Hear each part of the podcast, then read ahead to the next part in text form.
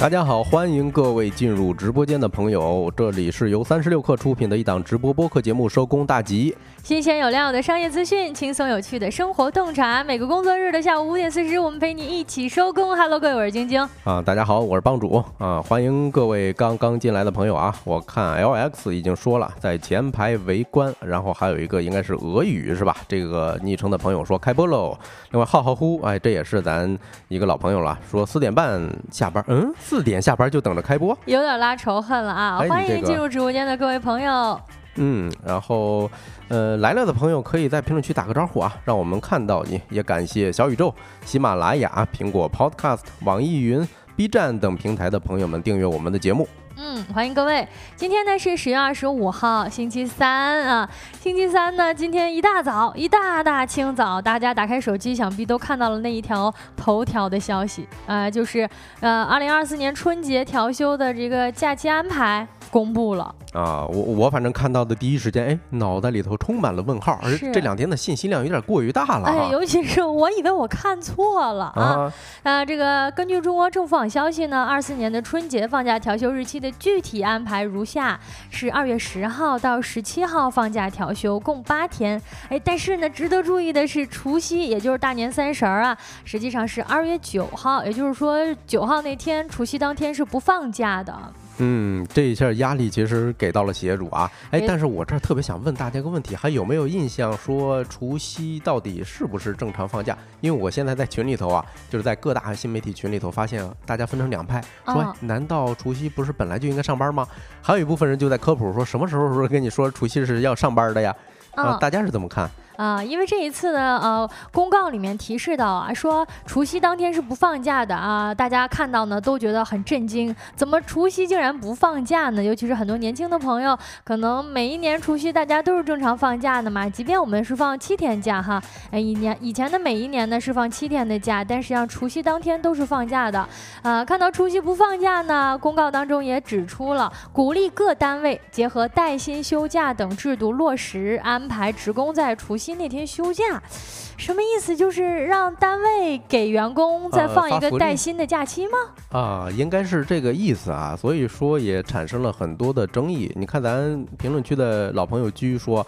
爱上班的人有福利了，年三十也可以上班。哎，没错，我也看到有网友在调侃啊，说好了，哎，这个不算加班了啊，除夕直接咱上班，下了班还能在单位一起包饺子。嗯，对，其实呀，我查了一些资料啊，就是包括今天胡锡进啊，一个媒体老师啊，他发了一个呃微博，说除夕放假这件事儿呢，其实是从一五年才开始的。哦，是吗？啊，刚过去也就是七八年儿。我都不太敢相信，我感觉应该一直以来都是放假的吧？可能是因为我们就是现在年轻的朋友都是一五年之后才开始参加工作的。哎，以前呢，咱们那年纪比较轻的时候，实际上那都是放寒假的时间，也没有说具体的一个这种上班假的安排。是的，是的，而且根据嗯咱们群友提供的一些素材啊。嗯，咱多讨论讨论哈，就是关于这个周末双休制度，其实开始的时间也不是那么久远，说是一九九五年之前都周末是单休的，也就是一周工作六天。哦，就是说有些人的印象当中，实际上我们习以为常的这种放假制度，比如说周末双休呀，比如说除夕当天要放假呀，都是近些年来才有的一个新的假期的改变。哎，没错，也基本上是伴随着咱们九零后或者甚至说是零零后也进入职场了嘛，这一代人才产生的这些新制度啊。在此之前呢，确实有很多咱们没有经历过的事儿，也就包括九五年的这个周末双休制度啊。我印象中上小学的时候，有段时间老改周末上上几天哦，是这样啊，有时候是哎一周这个上六天，另外一周上上五天。然后后来又改成了什么都是双休，反正乱七八糟的。哦，那要这么一看的话，假设说从一五年才开始，实际上除夕这天放假，其实也才不过实行了八年的时间啊，七八年时间。但是啊，但是你既然已经实行八年了，你今年要是不 放，大家好像心情就有点接受不了了啊，感觉确实是压力给到了老板们了，就这不是逼着老板们给大家放假吗？对，其实舆论为什么这么这么热的原因呢？大家有？没有想过这件事啊？我觉得首先就是除夕这个日子，特别的有呃这个特殊的含义哈。对，因为我们中国人嘛，传统习惯其实大年三十儿最重要的就是要在这一天晚上赶回家里，无论多远，对吧？归乡的游子要回家吃一碗团圆饭啊。那这个团圆饭是相当重要的。其实你咱看以前哈，每年呢是除夕当天放假，对于我们这种就是啊外出打工的朋友们来说，实际上赶回家能吃上团圆饭都挺赶的了。更何况你现在除夕还不放假了。对，哎，咱这么想吧，其实以前的时候，就是除夕是法定节假日的时候，咱们也不是每一次都能除夕前一天，对吧？往往都是除夕当天晚上赶到的。嗯啊，但是现在几几乎是把这件事儿摆在了明面儿，哎，所以说大家可能一时半会儿心理上是有点难以接受的哈。是啊，现在不用加班了啊，直接改成你那天上班了。对，另外还有一个就是一谈调休这件事儿啊，别管是除夕也好，还是说日常的什么五一、十一的调休啊，好像大家都没没有满意过。大家有没有发现，就是积怨已深，嗯啊，其实大家就总是想要更多一点的假期，想要多休息休息啊，是这样。啊，尤其是其实因为除夕谈到了是我们中国人最重视的一个节日了啊，最重视的一个一年到头了，想要呃回家团聚的一个节日啊。嗯，那呃。呃，正好我看是应该是有新朋友进来啊，然后回答一下朋友的问题。除了视频号，还有哪里直播啊？目前我们只在微信视频号直播啊，是每天下午的每个工作日下午的五点四十到下午六点半啊，大家可以去关注一下以及预约一下啊。呃，另外呢，那在今天的节目中，我们会跟各位一起聊一聊疯狂大杨哥怒斥李佳琦。哎，大主播到底是有多么强势呢？还有一个是少儿体适能培训，为然为什么突然给爆火了？嗯，还有呢，就是我们今天节目的一开始互动话题，跟各位一起聊到了调休。各位有任何想要关于调休跟我们分享的观点以及你的想法，都可以在评论区跟我们分享出来啊。另外呢，我们还会跟各位一起来聊一聊，当代的年轻人已经开始了养老焦虑了吗？以及我们收工大吉的经典环节，今天吃点啥？那在正式开启这些话题之前呢，让我们用几分钟的时间进入今天的资讯罐头。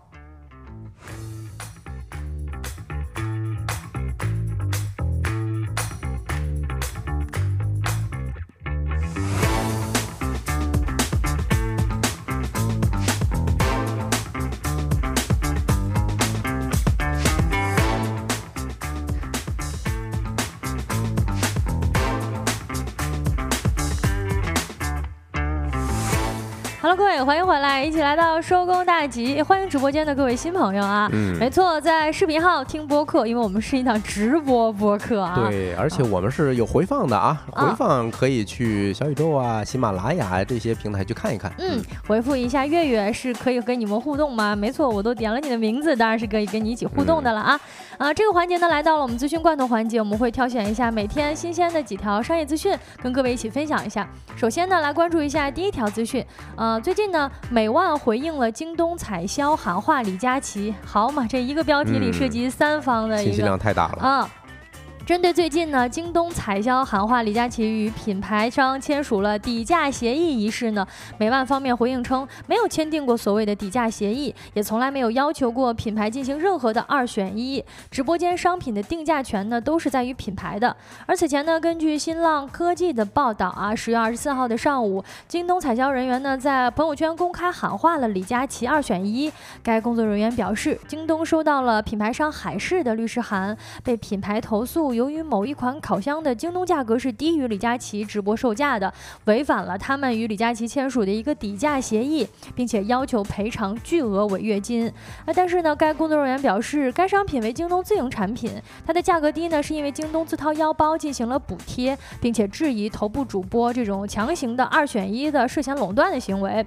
该工作人员呢，提供了律师函，还是方面呢表示，京东呢曾经多次违反合同约定，直接或者间接的修。改海事产品的销售价，同时呢，也造成了海事公司在与其他的合作当中的被动违约啊，即将可能会产生巨额赔偿的风险。哎呦，果然啊，这个信息量是非常非常大的。以前呢是电商平台之间二选一，现在又蹦出来一个直播间，一个新势力是吧？竟然能够左右这种电商巨头啊！嗯，没错。关于这个话题呢，接下来我们呃说来话不长的环节会跟各位详细的展开一下。嗯，在念第二条消息之前，回应一下月月啊，嗯，请问栏目是几时有的啊？其实我们开播有两三个月了。啊，大家可以持续关注啊。嗯，然后看第二条消息啊，郭明奇表示本月底苹果新品发布会啊，焦点或是配备 M3 系列的这个 MacBook Pro 将要上市了啊。呃，十月三十一号的时候，我相信果粉们都知道这个消息了。上午八点，上午八点啊，这次比较特殊，要开一个呃主题为“来势迅猛”的发布会啊。跟踪跟踪苹果产业链多年的分析师郭明奇表示，嗯，苹果这次发布会的焦点啊，可能是配备 M 三芯片系列的这个 MacBook MacBook。呃，之前预测今年可能不会发布的原因呢，是因为二三年的四季度产量很少，所以说。苹果在十一到十二月份发售新款的这个 Book 呃 MacBook，除非呢需求是比较弱的啊，否则供应供应紧张的可以持续到呃二四年的第一季度。嗯，不知道各位最近有没有换电脑的打算呢？可以关注一下，啊，十月三十一号上午的八点会开启苹果新品 MacBook Pro 的发布会。接下来来看一下资讯罐头的第三条消息：小米集团卢伟冰预计，二零二四年全球手机市场会有百分之五的增长。小米集团的合伙人、总裁卢伟冰在夏威夷举行的高通骁龙峰会上接受采访时表示，对于全球手机市场大盘，他个人的判断是，今年呢已经到了谷底，预计呢二零二四年全球的市场会有百分之五。的增长，罗伟冰说，二零二二年中国市场手机销量大约是二点七二亿只，今年呢预计是二点六八亿只。他认为明年中国手机市场的销量能够回到二点八以上，对于市场前景呢还是比较乐观的看待的，还会有百分之五的增长嘛。他还透露，小米十四系列首批备货量超上一代一倍以上。嗯，然后我们看第四条消息啊，是一个关于微软的啊，微软砍掉了它的工工业元宇宙项目，呃，转战 OpenAI 啊。据外媒报道，微软计划终止其工业元宇宙项目啊，有两个项目，并将专注于它的云计算平台啊。该项目最初是由微软首席技术官凯文斯。呃，斯科特推动成立的，旨在吸引工业领域的开发。然而呢，随着微软与 OpenAI 的合作关系不断加强，啊，斯科特对这些项目的兴趣越来越小了，导致这些项目终止，并被员工被裁员。啊，那以上资讯整理自三十六氪、新浪科技、界面 IT 之家。稍后回来进入我们的说来话不长环节。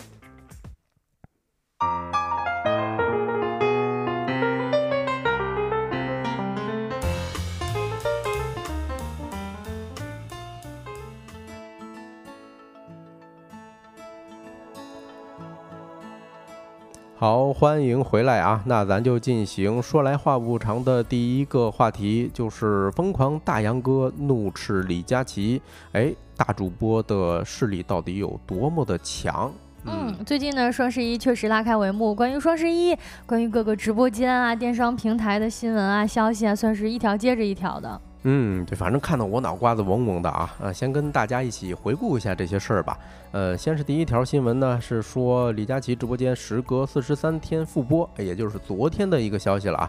不过李佳琦本人呢，并未出镜啊，没有为花西子的这个产品讲解带货啊。但是里头有很多值得玩味的点，我不知道大家有没有感受到。哎，我第一反应就是，哎，这个直播间竟然已经停播了四十三天了吗？啊，也就是说，距离上一次登上风口浪尖的李佳琦直播间已经过去四十三天了，时间过得真快啊，时间过得真快，我以为就是前几周的事儿，是吧？嗯，另外还有一个就是李佳琦直播间怎么怎么回事？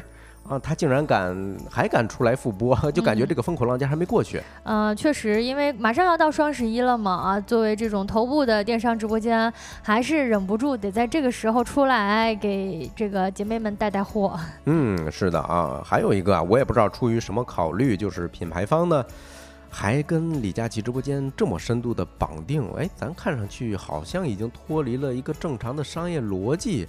嗯，你就感觉吧，这俩人好像谁的口碑都没咋地呢。结果就是人家说是强强联合，结果这俩可好，呃，这个就是弱弱联合了，难兄难弟吧，属于是。不知道我们直播间的各位朋友最近有没有关注李佳琦的直播间呢？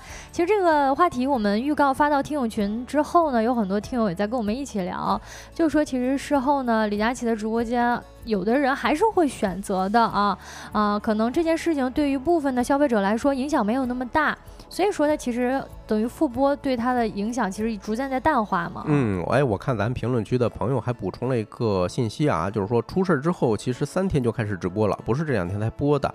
哦，那感谢居的补充啊。另外，月月问克星们有群吗？呃，我们的收工大吉是有一个听友群的，你可以去小宇宙 APP 啊找一下我们大吉运营助手大吉的微信号啊。我们现在不太方便把这些 联系方式直接扔在直播间。嗯，小喵已经在帮我们 Q Q 流程了啊，小宇宙。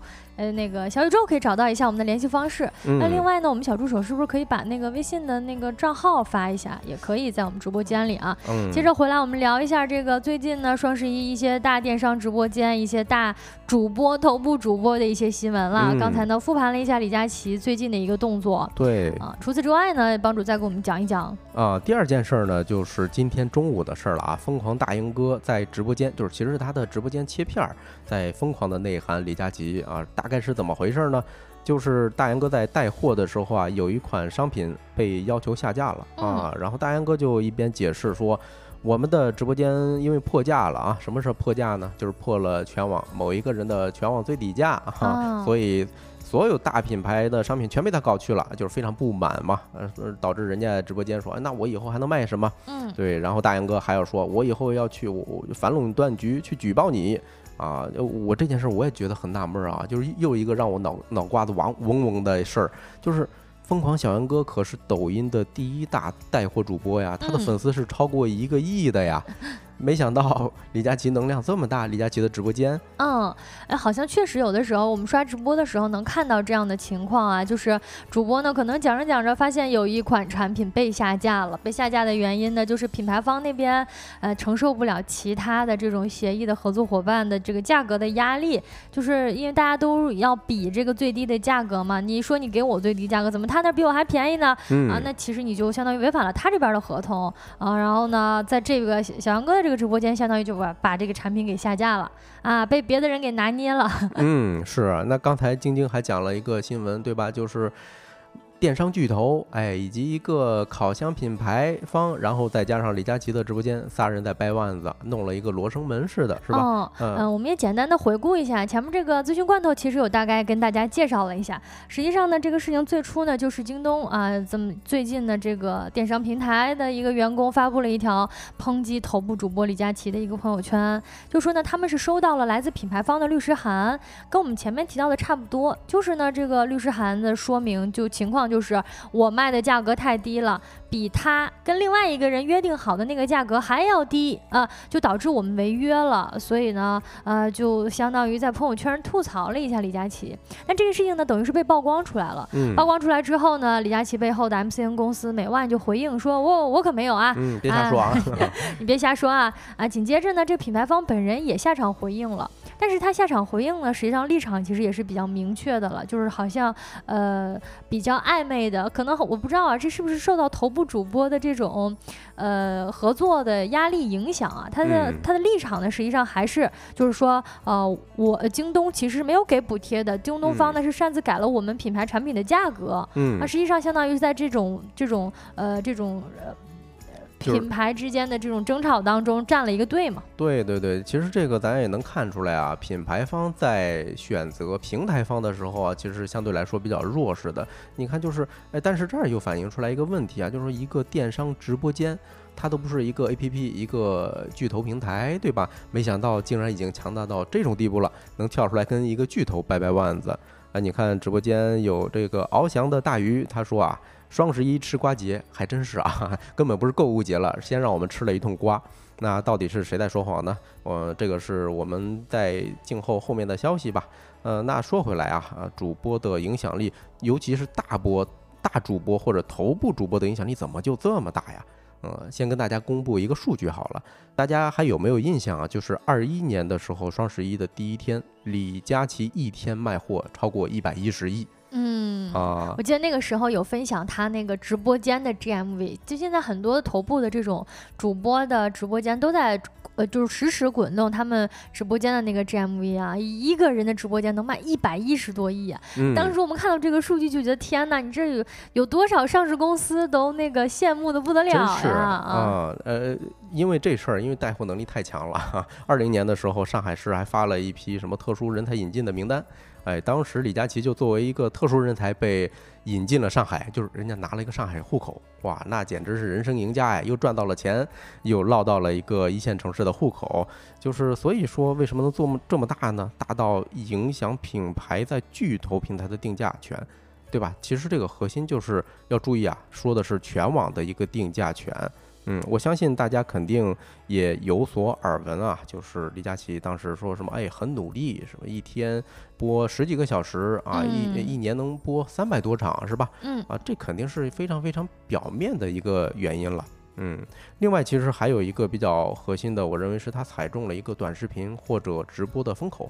哎，我相信咱们很多朋友都能感受到这一股威力啊。就是往往咱们进入一个直播间的时候，哇，感觉那种那种氛围，你不买都对不起，你好像你不买你就自己亏了。嗯，尤其是我们今天提到的这个头部大主播，他是卖的那种东西，首先感染力呀，以及他的各种助播呀、直播间的这种语言的氛围呀、节奏呀、煽动性都是非常非常强的啊。即便你没有那种购买需求，甚至有很多男生，比如进了他的直播间，看到护肤品都会觉得哎呀很想买了。嗯，是。那追根结结底啊，其实他就是还是那那一套逻辑。流量呢是王道，对吧？你首先它起来的时候是平台为了踩中这一股风，要给优质主播一些流量。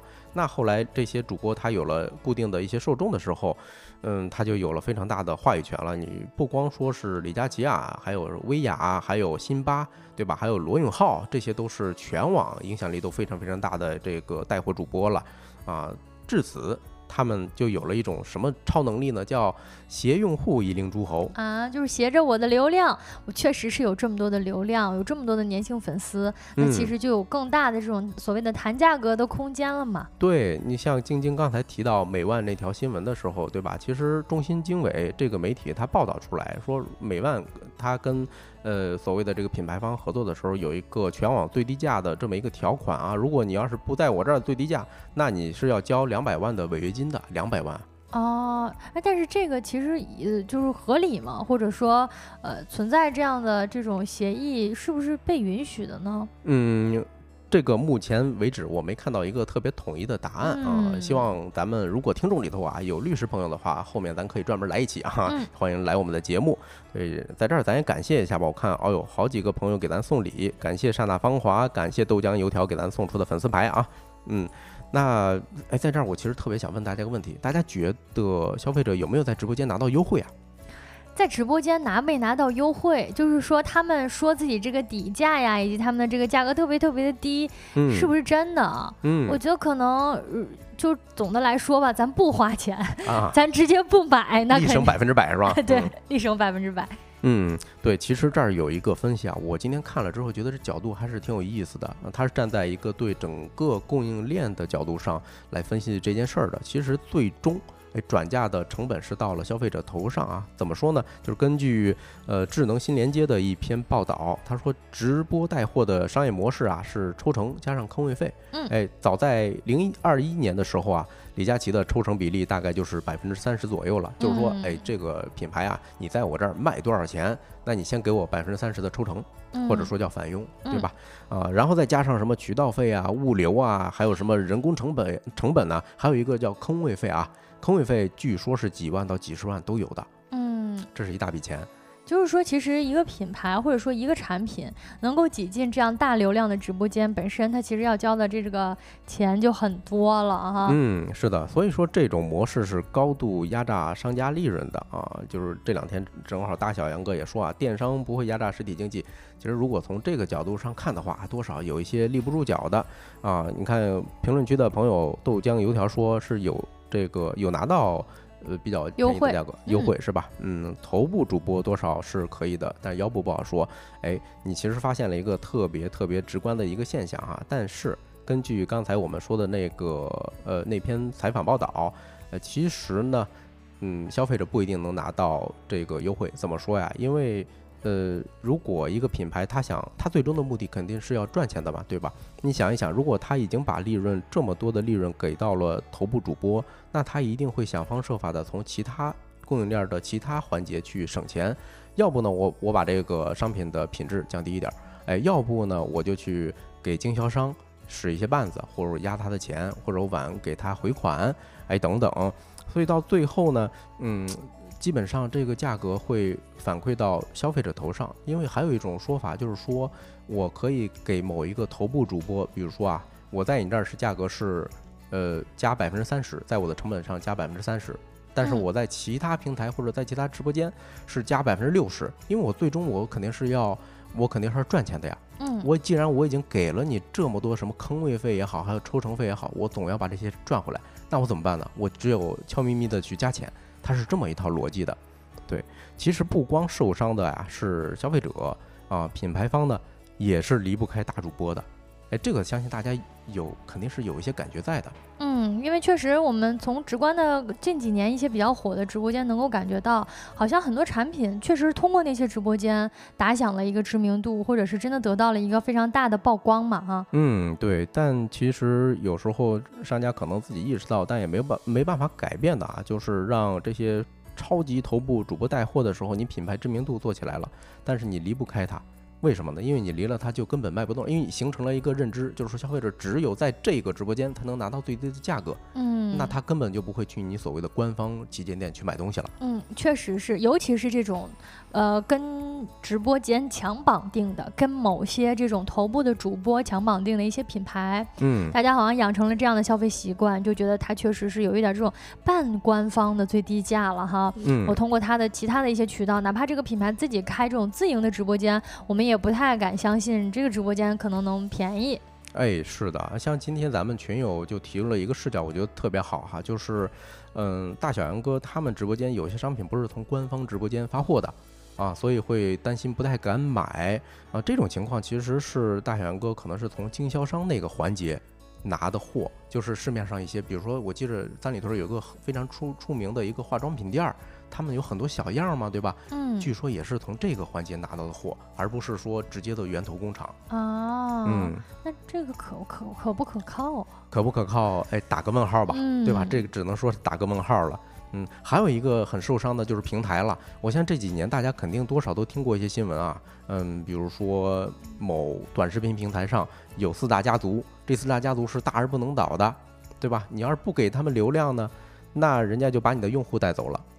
对吧？如果你给了流量呢，挣的钱好像大部分都落到了那几个主播手里头，就是得不偿失，就给了个寂寞，就是有点儿，嗯，对。其实今天我们在群里头抛这个选题的时候啊，嗯，大家对于各大平台也好啊，还是说直播间也好，多少都会有一些不愉快的经历啊，多少都是有一些掏了钱的经历哈。哎，是。所以各大平台啊，还有电商平台都别光喊口号，你怎么让消费者落到实在的才是才是根本的啊？你压榨供应商也好，还是说搞什么二选一的霸王条款也好，你这些长远来看肯定是不对的啊，也糊弄不了消费者。那这个话题咱们就聊到这儿吧。下一个话题跟大家唠一唠，最近为什么少儿体能培训为什么突然给爆火了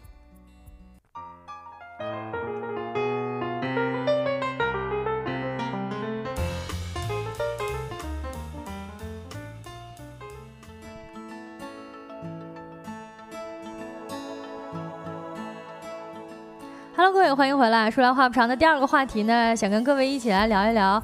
最近呢，在北京好像一些大的城市啊，无论是什么这个操场啊、体育馆呐，甚至公园，都能看到非常多小朋友们热烈锻炼的身影。对，我记着咱身边的一个同事说，他去周末去奥森公园的时候，哇，发现好多半大孩子，嗯，全在那儿跑步，在运动。哎，对，是现在小朋友们都特别爱运动了嘛？因为他不是玩儿，你一看就能看得出来，他们不是纯在那玩儿啊。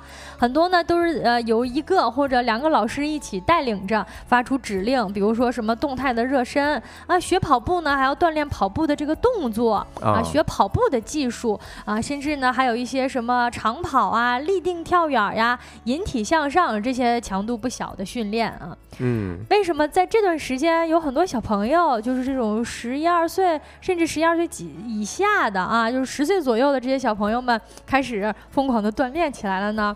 我们稍微调查了一下，发现其实呢，有很多人都是为了应对中考改革之后的一个非常重要的科目，就是中考体育过程性考核，反正就是体育改这个中考体育的改革啊。哦，哎，其实咱小时候啊，也是有，比如说中考或者高考也是要考体育的，帮助你还记得你小时候体育 那个要多少多少年前的事儿了啊！但是我印象中是，比如说我们也会跑步，那个跑步嗯好像是四分三十秒还是多少？那个男生一千米好像是。哦然后还有一个立定跳，我印印象中是一米八还是多少才能够及格？嗯，哦，但是好像强度没有现在这么大。对，嗯其实我们小时候也有，但是他对于我们，就他肯定是也要考的，比如说我们要考一些体前屈，这哦我是有印象的哈。对，啊，那个时候大家都很痛苦，小朋友平时也不压腿啊，也不嗯拉筋啊，你体前屈一下其实是很疼的啊。嗯，但是呢，好像对于我们，比如说升学，没有什么太大的影响。嗯但现在情况就不一样了啊。嗯呃，各省市地区的情况是有所不同的，但是中考体育呢是确实也越来越受到重视了。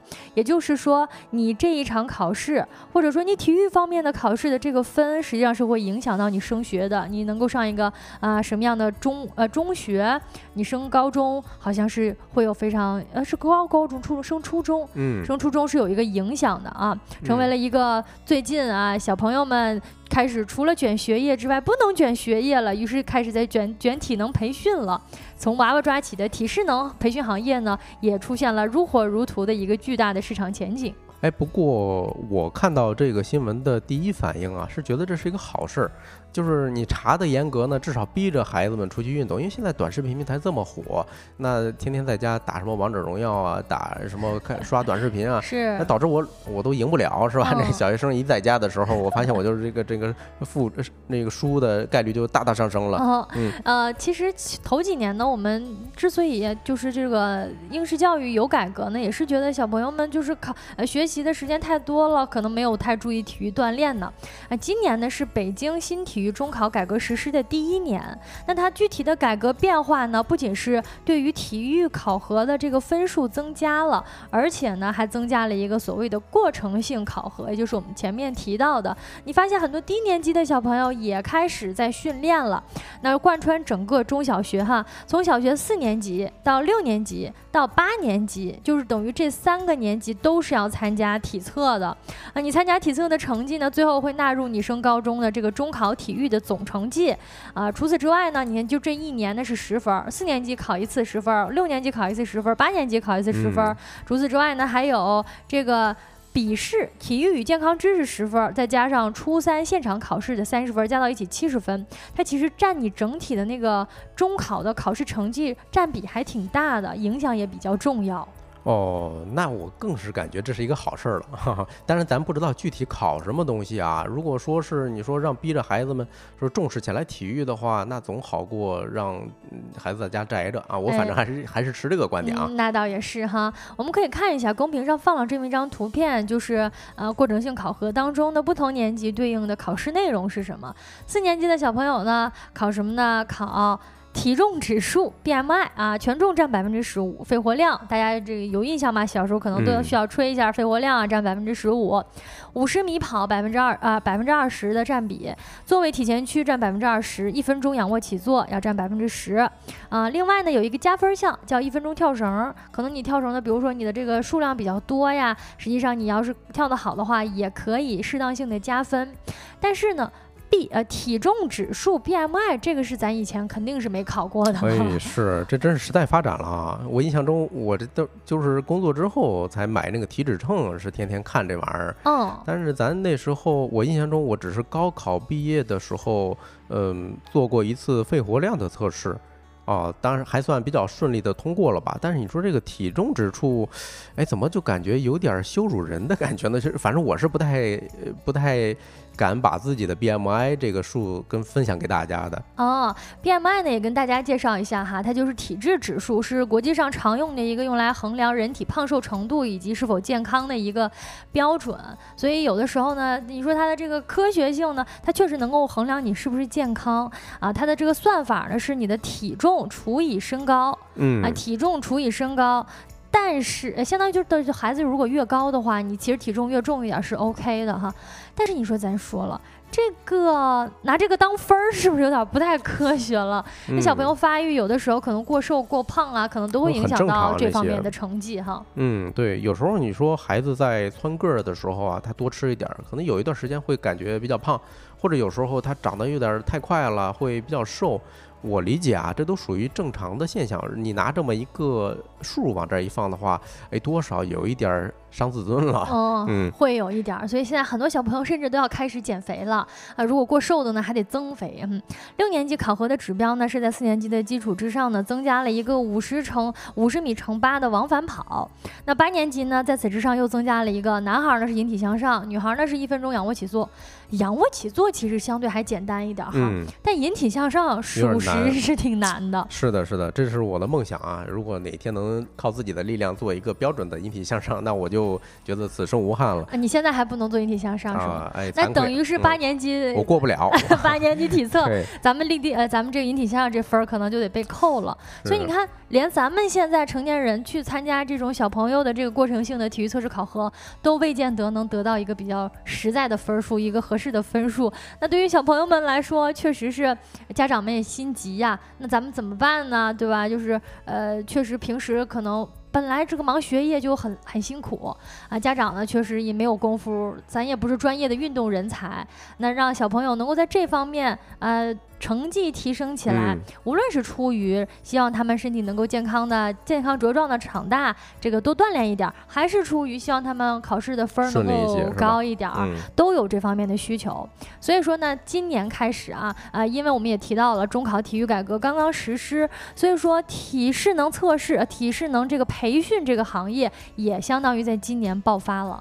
哦，你看咱们评论区刚才这个豆浆油条这条评论还是挺精辟的啊，说感觉跟拳击比赛前要减重似的。就刚才设置的这些条条框框，嗯，对于一个年轻的孩子来讲，确实是有一些，我个人感觉啊，有一些苛刻了。嗯，那刚才你提到一个这个叫体适能是吧？对，哎，这东西到底是干嘛的？嗯，跟各位也介绍一下哈，体适能这个概念呢，其实最早是出现在西方国家的，近年来呢才被引入到国内。它跟咱们提到的体力，就比如说你能呃跑。其实我们以前想到的运动嘛，或者说家长啊带孩子运动也好，小朋友自己出去玩也好啊，想到的运动就比较单一了，都是什么踢球呀，对吧？我们打个乒乓球，啊，学个羽毛球，呃，学个游泳啊，这种比较呃比较。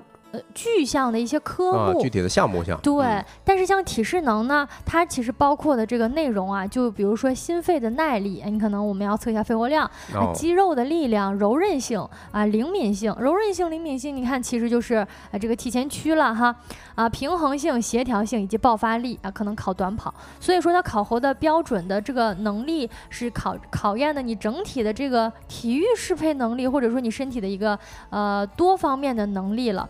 那近年来呢，本土化的色彩变得更加浓厚了。在国外呢，实际上青少年成长的重要组成部分就是体适能的教育了，就是可能呃为其实实际上这所有的这些培训啊，是为了你更好的能够在某一项专项体育运动或者或者这种竞技当中，更好的去运动自己，就是应用自己的身体嘛。嗯，对，你说体适能，我我其实听完这个概念解释之后啊，感觉它是稍微有一些偏。怎么说呢？就是不那么有趣。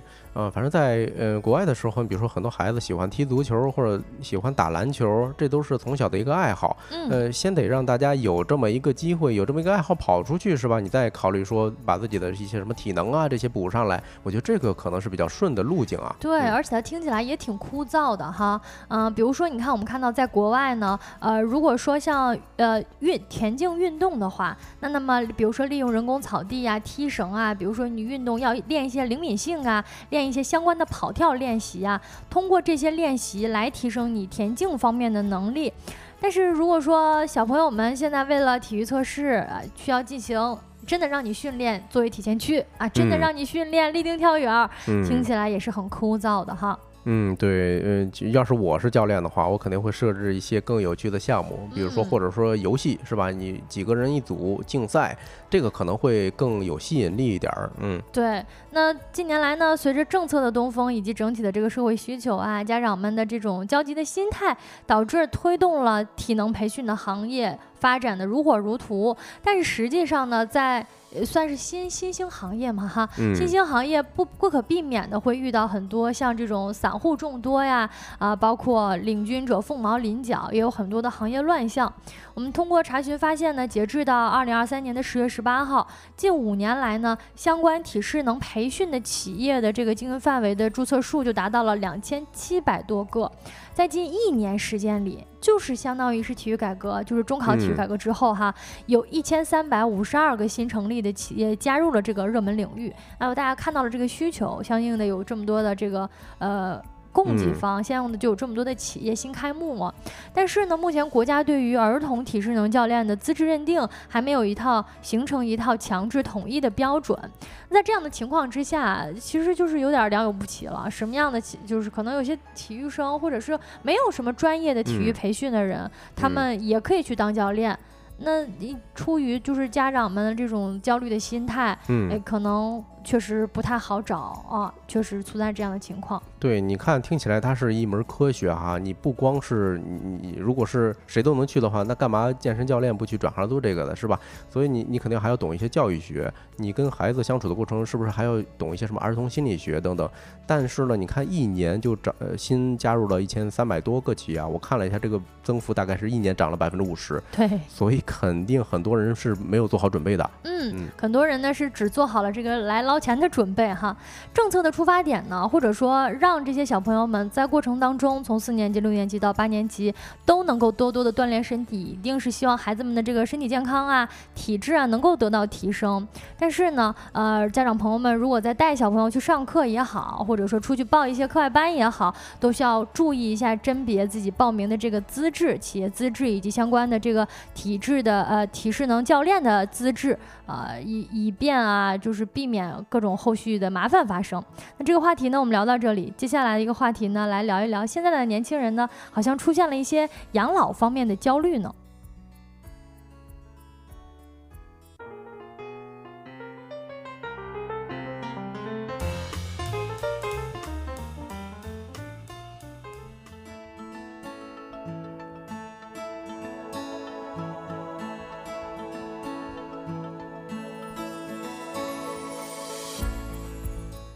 Hello，各位，说来话不长的第三个话题，一起跟各位一起来聊一聊。最近呢关于年轻人，呃，年纪轻轻就开始考虑自己养老的事情了。不知道大家 有没有已经开始规划自己养老生活的朋友们，可以在评论区跟我们分享一下你们的想法。哎，这不是说我的嘛？啊，其实我就已经开始考虑到养老这回事儿了。呃，如果放在两年前，甚至三年前，我都不敢想象。哎，没想到咱年纪轻轻的，可能也就三十岁左右，怎么就考虑到养老的时候呢？养老的事儿呢？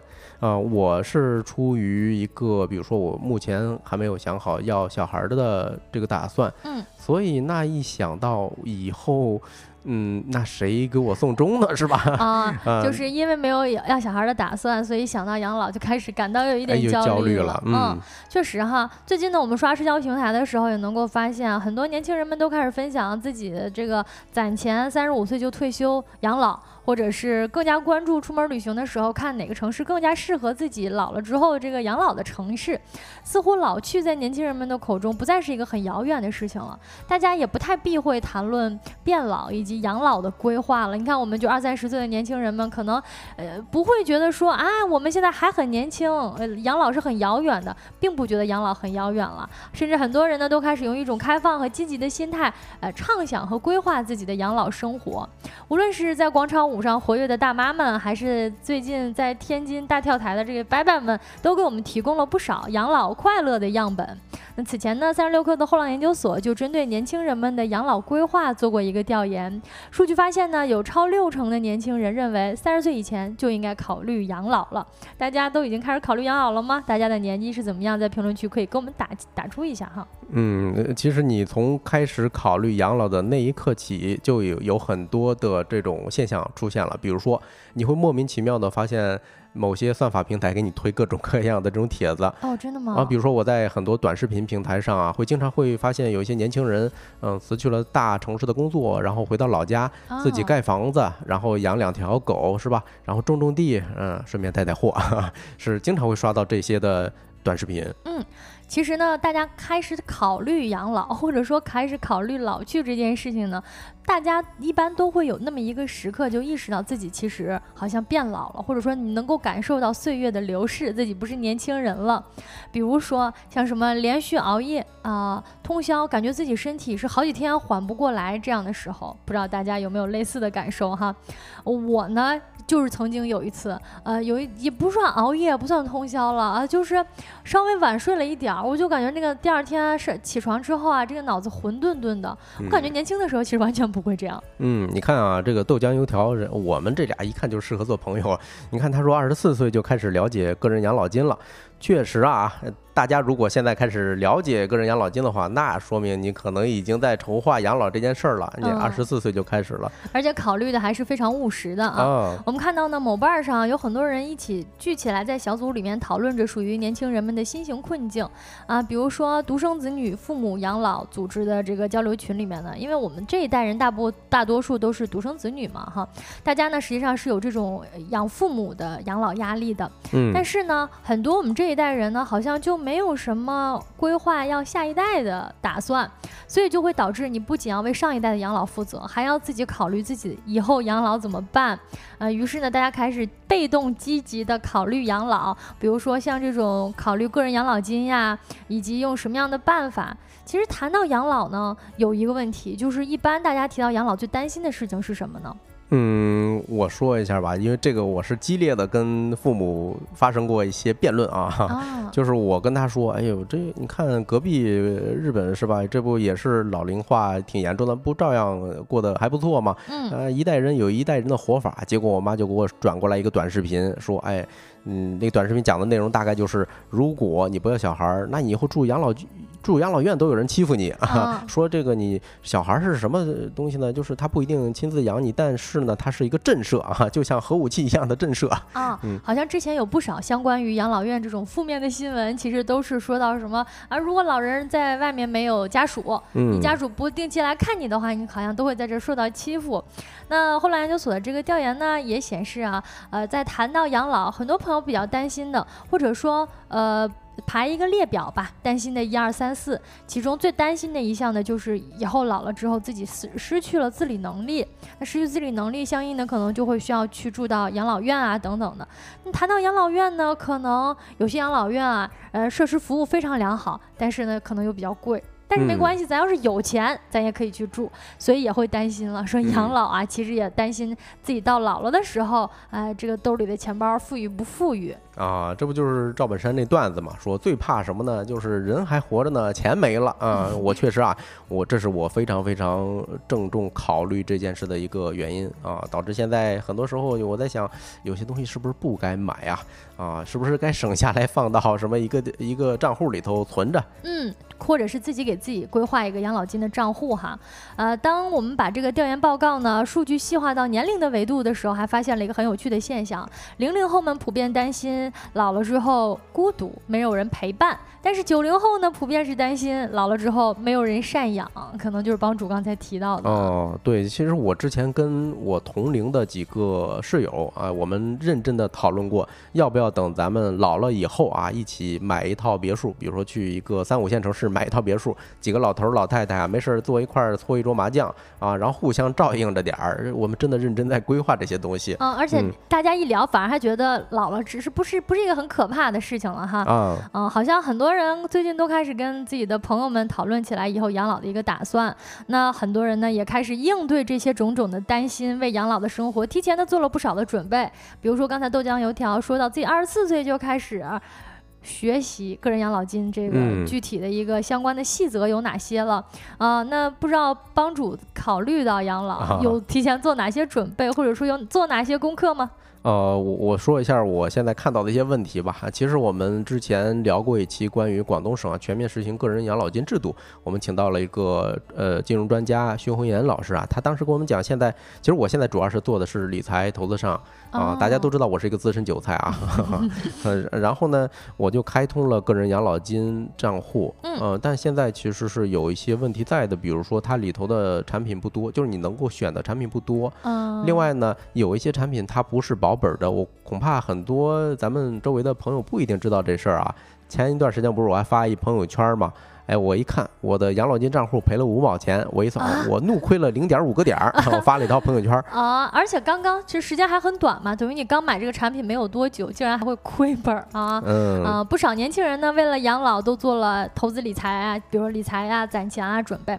那百分之三十九点五的人呢，选择了购买保险，其实个人养老金其实也是保险当中的一个选项一种选项。嗯，另外呢，就是像买房啊，考察一些养老的城市。但是确实，像我们之前的节目当中，各位。如果感兴趣的话，可以去小宇宙看一下回放。我们关于个人养老金制度啊，这个理财啊、保险方面有一个专辑，可以去看一看哈。嗯。呃，除此之外呢，像帮主刚才提到的哈，大家可以可跟很多也有很多超六成的年轻人呢，都非常期待跟好朋友们一起慢慢老去。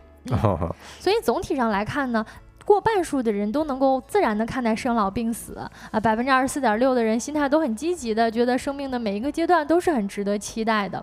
嗯，对，反正嗯，关于养老这件事儿啊，我觉得大家没必要做焦虑啊，因为毕竟是未来的事儿，千万不要让未来还没有发生的事儿影响现在的心情，是吧？这就是最最得不偿失的呃点儿了。嗯，没错没错。随着代际的更替呢，大众对于养老的观念也在不断的改变着。比如说现在可能也有很多家庭开始逐渐接受老了之后呢去养老院，或者说居家啊找一个这个养老的护理员、陪诊师等等，而且新的业态、新的职位也在不断。的出现，而不是让自子自己的子女呢全权承担这种陪护的义务。年轻人的看法呢会更不一样，有些像什么不要小孩啊，或者说即便有小孩，也不希望小孩来承担这个养老义务。这种选择也是非常非常多的，甚至什么旅居养老啊啊，什么跟闺蜜团、兄弟团们结伴抱团养老啊，都是一些可选的项。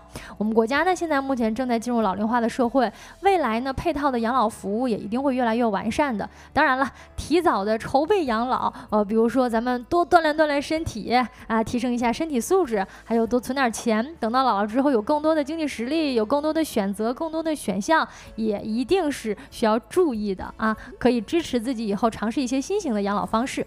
那这个话题我们聊到这里，接下来一个环节呢，就是收工大吉的今天吃点啥环节啦，一起来聊一聊。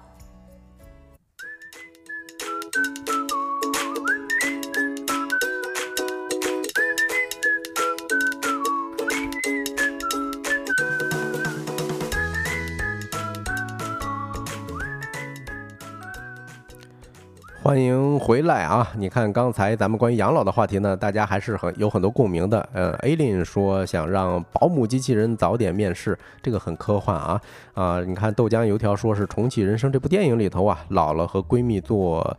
磁悬浮轮椅在养老院聊天儿，哎呦，这是其实科技确实是一个非常好的一个解决办法，咱们也等一等，看看有没有这一天的出现啊。听起来还挺美好的。哎，是，嗯，然后那咱就说正事儿啊，今天吃点啥呢？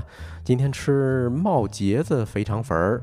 哎，我不知道大家有没有川渝地区的朋友啊，知不知道这个冒节子肥肠是什么东西？啊，然后呢，嗯，它毕竟属于肥肠嘛，所以今天这道美食不是所有人都都能够接受的。哎，我们的运营小助手，你看已经上了这一张图片了。嗯，在这一个大碗这个粉儿的左下角呢，其实就是那一段肥肠，就是那节子。哎，X X Y U 问啊，什么叫冒节子？节子其实就是大肠末端的部分。啊，然后只不过它打了一个环儿啊，捆上了，形成一个圆圈儿，然后放在一个大铁锅里头卤，或者说熬，嗯，这个炖煮，对吧？然后呢，它慢慢的就形成一个圆鼓鼓的这种形状了，因为它已经吸满了一些汤汁儿嘛，所以就像咱们图片上这种，嗯，其实，哎呦，豆浆油条说都不知道是这仨字儿啊，看来。哎呀，这个喜欢肥肠的人还是一个小众群体啊。嗯嗯，其实成都的朋友都知道啊，就你点肥肠粉的时候，嗯，里头肯定是有一些切成段儿的这种肥肠啊。但是切成段儿的肥肠我们见的比较多。是的，但是呢，每一个正宗的所谓的呃这种吃肥肠粉的地方呢，它肯定是有冒节子这种东西的。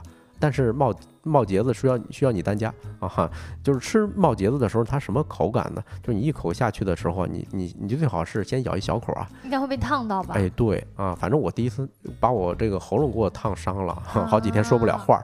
对，反正你喝，因为它是吸到，哎，它特别神奇的一点，虽然打了个结儿，但是它炖煮的过程中呢，能把这些熬煮的这个锅里头的高汤给吸进去。啊，所以你到时候你咬开的时候啊，那里头的高汤，你就是第一口是一口鲜啊，有这种有这种感觉，嗯。另外，冒节子这个冒恐怕大家都是很熟悉了，它就是川菜中常见的一种怎么说呢？做菜的技法啊，就是用漏勺把这个生的呀或者半成品你装上之后，放到一个滚烫的这种锅里头给它烫熟。嗯，比如说，嗯，大家肯定都吃过冒菜，对吧？啊，就是这么一个做法。嗯，其实另外呢，讲到这个肥肠粉儿，那就肯定离不开粉儿这东西了。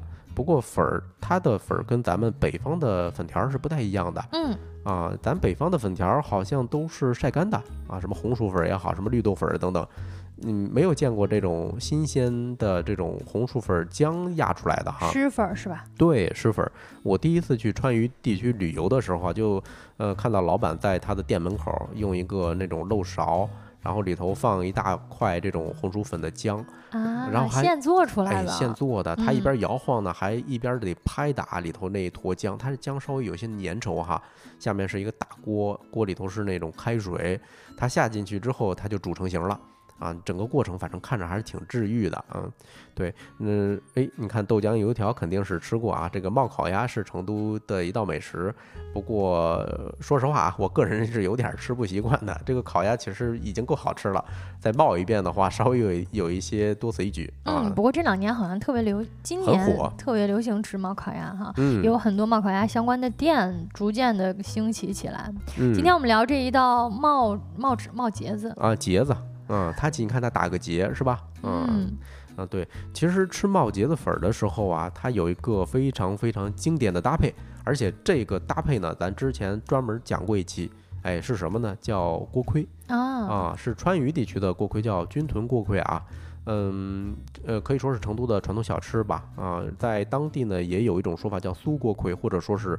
呃，酥油千层饼，嗯，他做的时候，我不知道大家有没有围观过啊？是用一个大饼铛，把那种呃这个加了肉馅的饼啊，或者是酥油面，对吧？然后直接放到这种饼铛上，是用油煎出来的。说实话，油非常非常大啊，但是一口下去也非常非常香。这个就跟当时说那种陕西烙的那种白面锅盔是不一样的。嗯，陕西的朋友可能知道啊，咱北方的这种锅盔是那种厚的那种白面膜，其实。我其实我以为这个粉肠粉是，实际上它上面放的那个，等于你放的那个荤菜不太一样。其实就是，比如说我放，我可以选择放冒茄子，我也可以选择放，比如说冒烤鸭，哎，有没有这种吃法呢？哎，这个吃法我还真没见到过啊啊，那有可能是在当地不一定有啊，那估计你只能从隔壁买一份什么冒烤鸭再端过来了。私人定制一个啊，私人定制的。对，说完配什么呢？那其实呢，哎，我干脆跟大家说一个吧，就是国贸其实有一家正宗的冒茄子肥肠。哎，在国贸 CBD 的地方啊，他们家的这种锅盔啊，也是相当哇塞啊，就是一口下去就是满满的肉香。哎，每次我去的时候，我就是特别有食欲。为啥呢？他老板会把那个大炉子啊，在他的店门口去做，就当着你的面儿啊，你先和一块那个酥油面，对吧？然后呢，把这种面擀擀成一个长条，然后塞上满满当当的这个肉馅儿，哎，拍成饼，然后再煎出来。哎，特别特别的诱人，推荐给大家啊！嗯，只要大家一搜这种冒节子，或者说搜什么军屯锅盔，一定能搜到啊，在国贸地区的那家店。嗯，那最后再跟大家简单说一下吧，这个历史。其实我查的时候发现，冒茄子这道美食的历史并不是很悠久，其实是起源于川渝地区的双流啊，有一个白家高级肥肠粉儿啊，可能也就是百百余年的历史吧啊，说明它还是一个近代的产物啊哈。嗯，大概在清朝的光绪年间，嗯，也就是说现在成都南郊二十余里的这个白家场啊，现在叫白家镇啊，嗯，当时呢地理位置是比较优越。的啊，所以它的乡村啊，不断的发展成为一个市集，哎，特别出名的市集。哎，那这时候呢，有一户姓高的这种卖肥肠粉的，他们就是发明了这个东西，但没想到成为了一道地域美食。据说现在是成都，呃，知名美食，是有一个官方发布的认证。嗯。嗯，今天呢，我们说来话不长，哎，不是，我们收工大吉的这个，今天吃点啥环节呢？跟各位推荐一道冒茄子肥肠粉儿，啊，也推荐各位在下班收了工之后呢，去品尝品尝。呃，虽然我觉得可能不一定各地都有冒茄子，但是尝尝肥肠粉儿也是可以的，晚上吃一点辣的啊。今天呢，随着我们推荐完这一道美食之后呢，我们节目也逐渐进入尾声了。最后呢，在这里跟各位再次介绍一下我们收工大吉这档节目，跟各位新朋友宣传一下啊，我们是一档在每个工作日的下班时间开播的直播播客。